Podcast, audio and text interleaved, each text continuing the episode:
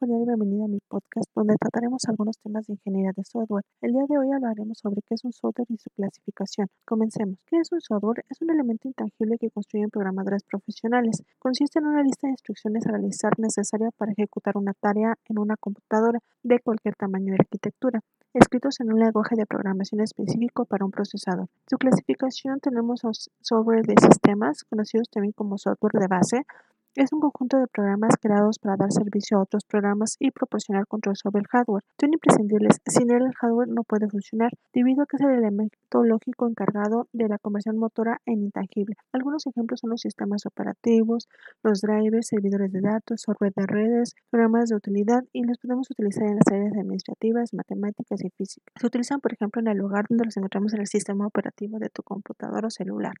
Seguimos con el software de aplicación. Son programas aislados que resuelven una necesidad en específico. Podemos encontrar aplicaciones de negocio, utilería, personales y de entretenimiento. Se sustentan en el software de sistemas para poder llevar a cabo sus operaciones.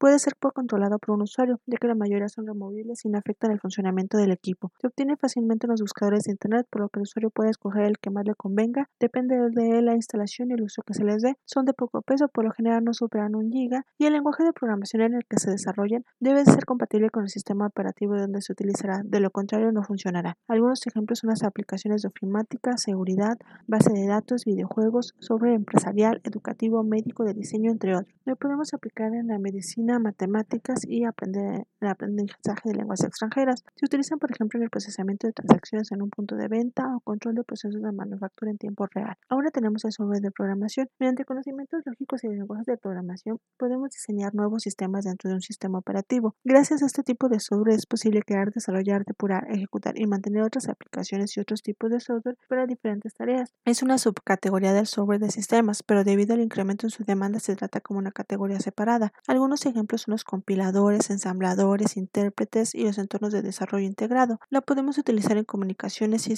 ciencias de la computación y eh, regularmente lo encontramos en escuelas donde se enseña programación o en empresas donde desarrollarán nuevas aplicaciones para el control de sus procesos. Continuamos con el software de ingeniería y ciencias. Lamentablemente el diseño asistido por computadora, la simulación de sistemas y otras aplicaciones interactivas han comenzado a ser tiempo en, en tiempo real o incluso han tomado características del software de sistemas. Este se caracteriza por algoritmos devoradores de números.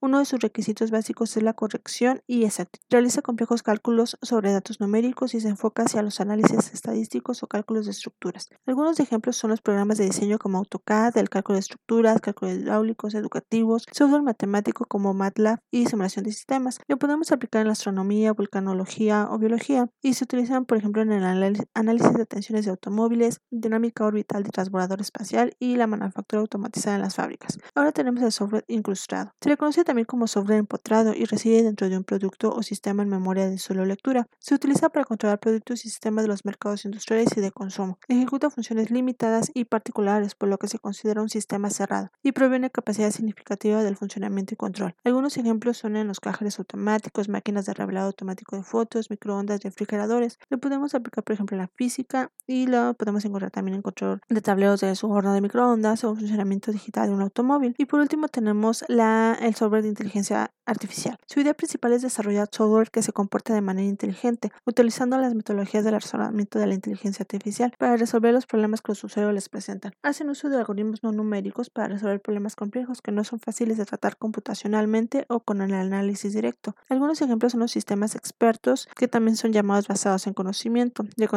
reconocimiento de patrones, imagen y voz, redes neuronales artificiales, demostración de teoremas y juegos, y lo podemos aplicar en la robótica, neurociencias, matemáticas, ciencias de la computación, y lo podemos encontrar en los laboratorios de robótica, donde eh, bueno, se concentran en mejorar nuestro día a día. Con esto finalizamos. Espero haya sido de su agrado y te deseo un excelente día. Hasta luego.